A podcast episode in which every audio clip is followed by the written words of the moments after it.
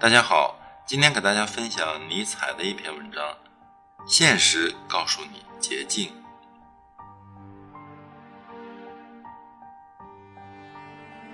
在数学中，最短的距离是起点与终点之间的直线。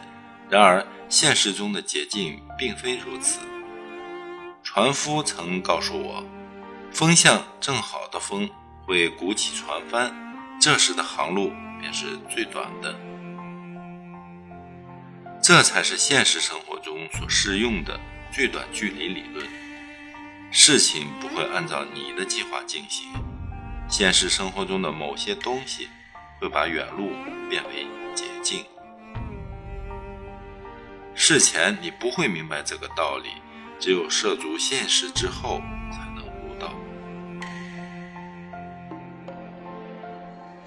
这篇小短文摘自尼采《心灵咒语》。书，